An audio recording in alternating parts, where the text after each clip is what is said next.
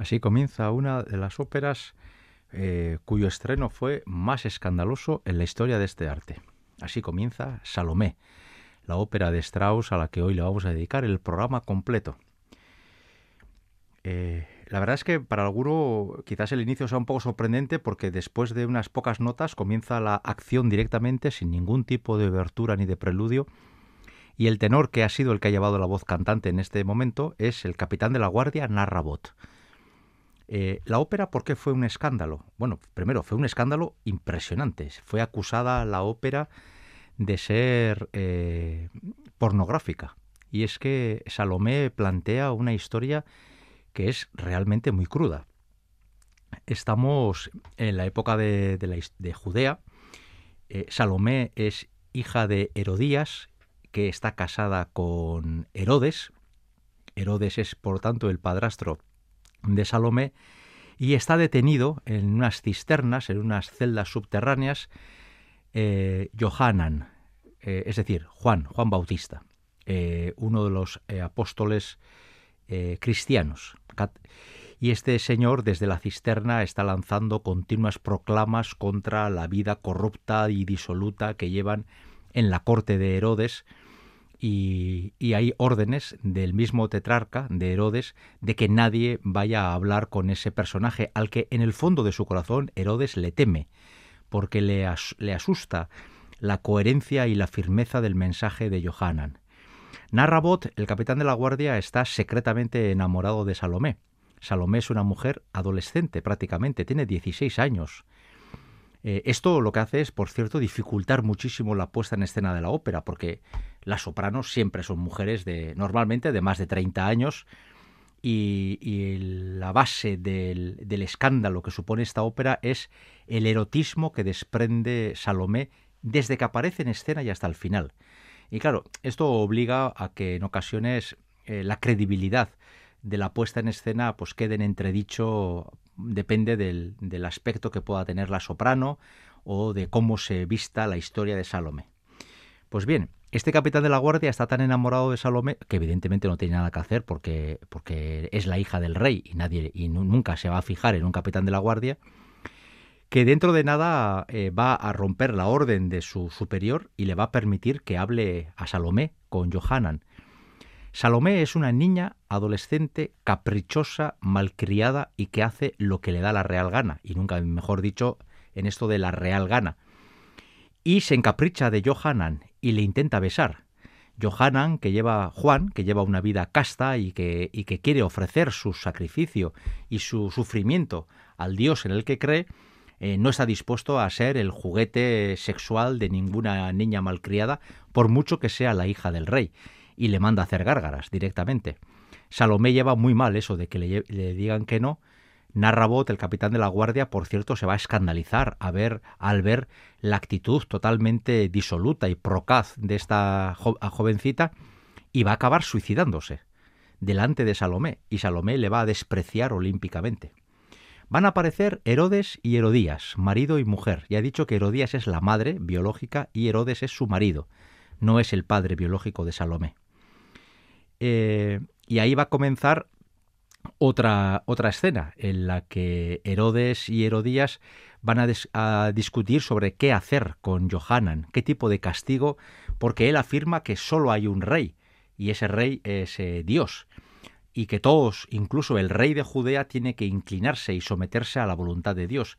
Y para Herodes eso no deja de ser un ataque a su autoridad. ¿no? Y están en esas cuando, bueno, eh, va a ocurrir lo que es inevitable. Herodes siente una pulsión sexual bastante evidente para con Salomé. Y la verdad es que siempre se suele insinuar que su madre, es decir, su esposa, la madre de Salomé, es consciente de esa pulsión sexual.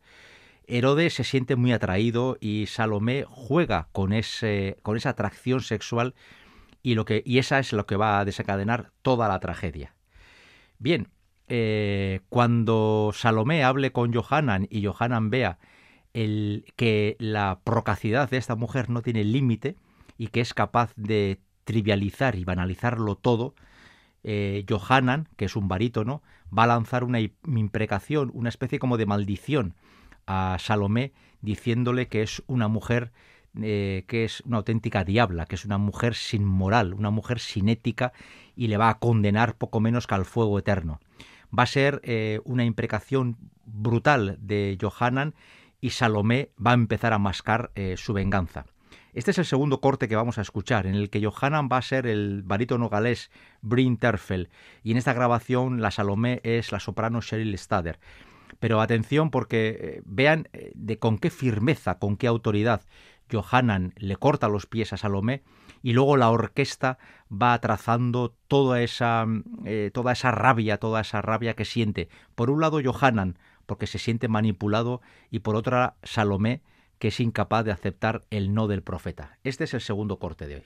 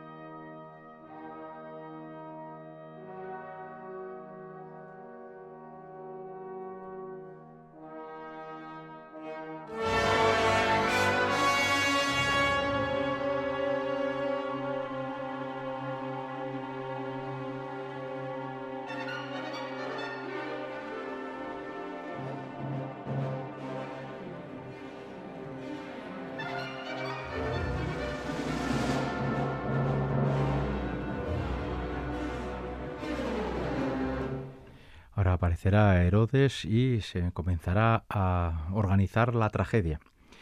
Salomé es una ópera bastante complicada de montar en teatro por varias razones. La primera es por su duración. Dura 90 minutos y no hay descansos. Y la verdad es que para el público de la ópera eh, una función de 90 minutos sin, sin más eh, se hace hasta corta. Por eso en alguna ocasión, las menos, Salomé se acompaña de algún otro título breve. Las más de las veces se ve solo la Salomé y uno, pues por ejemplo, si empieza a las siete y media la función, pues a las nueve ya está en la calle. Es eh, una ópera relativamente breve. Está en esa duración en la que es complicada programarla sola, pero puede ser demasiado largo hacerla con dos. Y ese es el problema de Salomé. Luego eh, es una ópera complicada para la soprano porque canta muchísimo, pero es que además tiene que simular ser una joven de 16 años, lo cual no es fácil, y luego tiene que hacer una escena que dura como casi 10 minutos, que es bailando.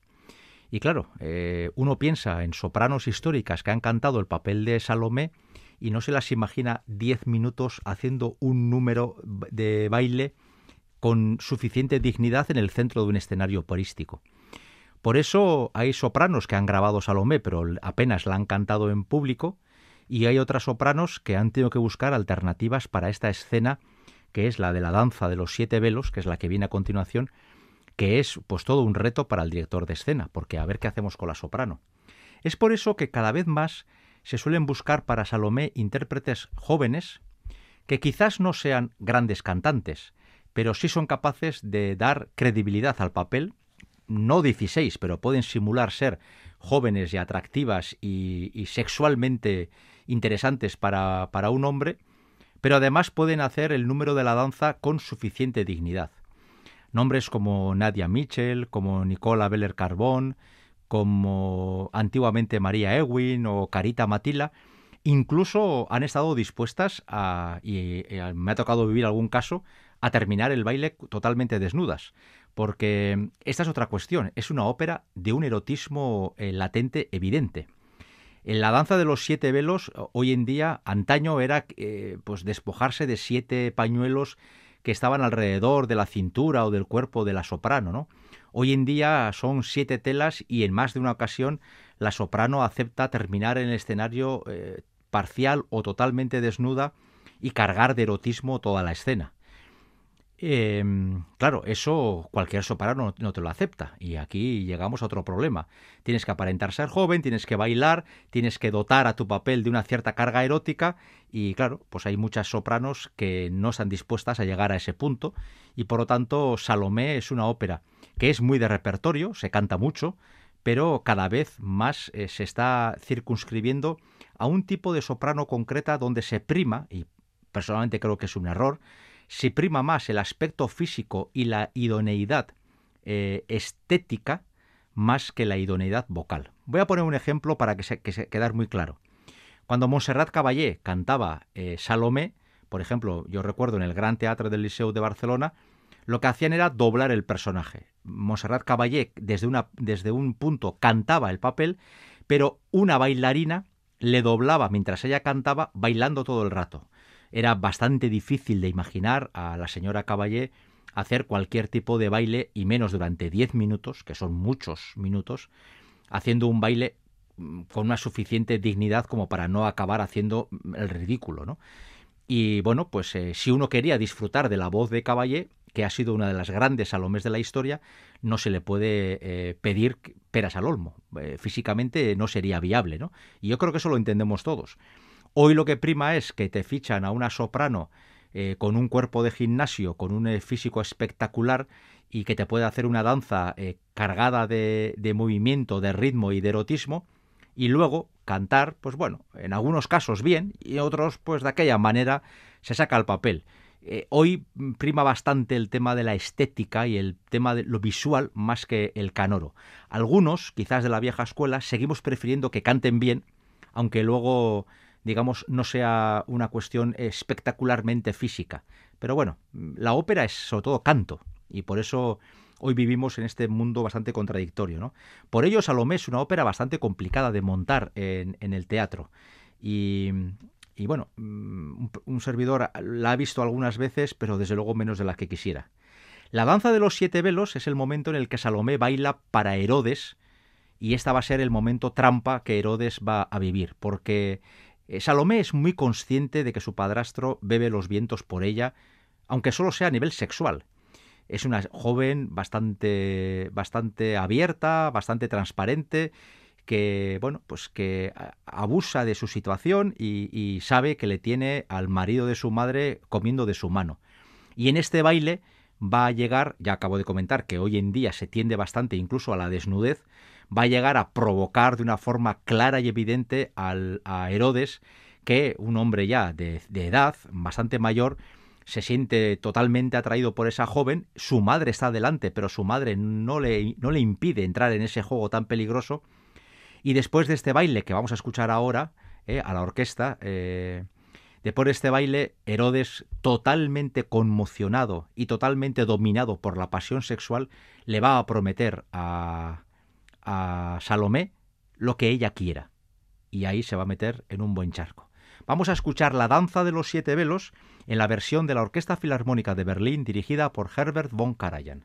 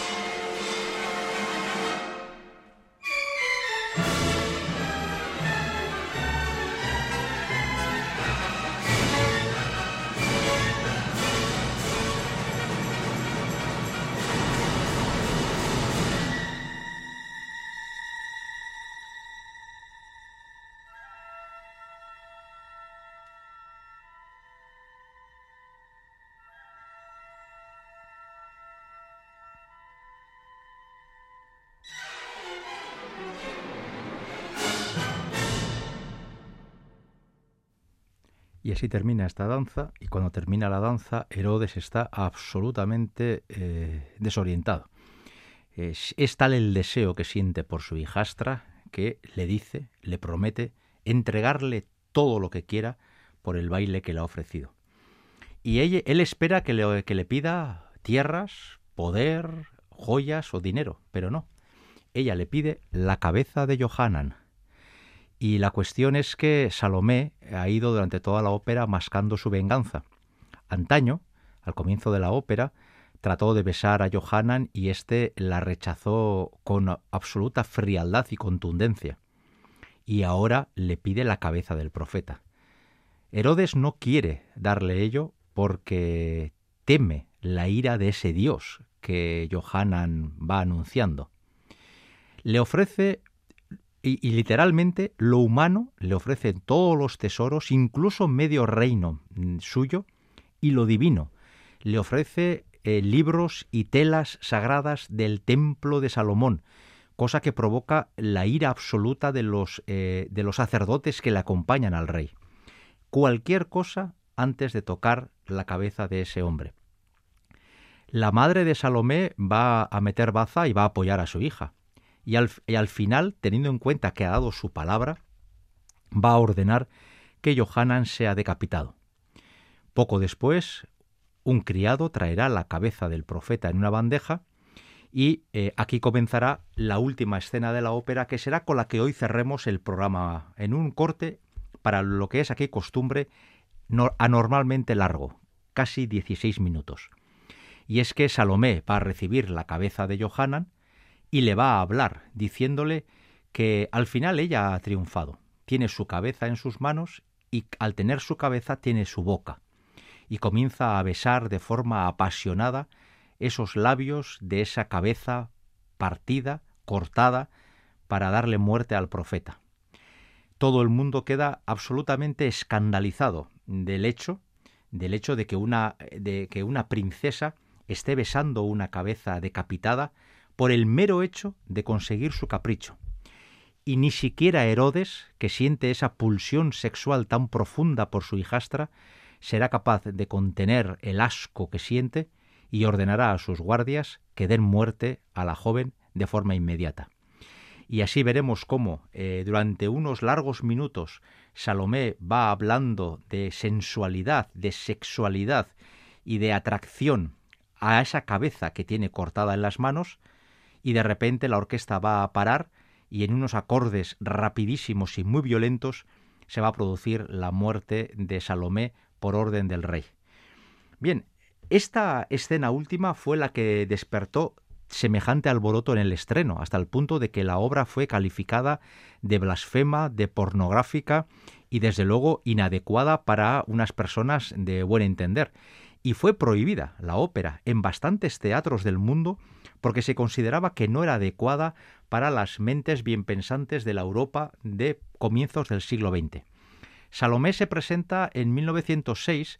Estamos, bueno, lo que hemos oído de música hasta ahora nos también nos sirve para ver que Salomé, sin entrar en el mundo de la vanguardia, desde luego ya ha abandonado la melodía eh, más clásica que, por ejemplo, en Alemania proviene del mundo de Wagner, y Salomé ya eh, comienza a tener una serie de alteraciones eh, rítmicas bastante importantes y va marcando un estilo nuevo que en el caso de Strauss sobre todo van a aparecer en esta Salomé y en Electra dos óperas bastante similares y que eh, desde luego a mí las dos me parecen de lo mejorcito que se ha hecho en el siglo XX. Luego la temática, que proviene de una, de una, obra de Oscar Wilde, la temática eh, Strauss la abordó con una mm, crudeza importante. De ahí que hoy no tanto, pero en su momento su estreno fue totalmente escandaloso y de hecho pasa por ser una de las obras que mayor, eh, mayores críticas recibió por cuestiones extramusicales en el momento de su estreno.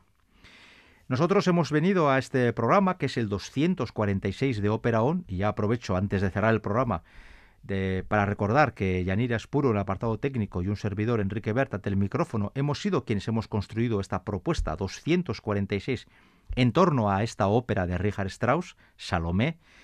Eh, lo que hemos intentado ha sido eh, poner sobre la mesa algunos pequeños, unas pinceladas musicales, para que luego el oyente de Radio Vitoria eh, busque una obra que, insisto, es relativamente breve, mm, anda por los 90 minutos y es muy exigente para la soprano.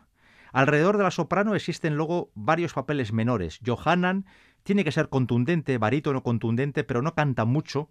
Herodes es un tenor histriónico que tampoco canta mucho, aunque tiene que actuar bastante bien. Herodías es una mezzosoprano de carácter. Narrabot, que aparece al comienzo, es un tenor lírico, pero eh, y luego hay un montón de pequeños papeles. Eh, no me da tiempo, pero hubiera querido poner la escena de los cinco judíos, que para mí es una escena preciosa porque aparecen cinco judíos hablando al mismo tiempo y discutiendo sobre cuestiones teológicas que se considera una de las burlas más elegantes y diplomáticas que nunca se ha hecho en una ópera sobre cuestiones eh, religiosas, ¿no?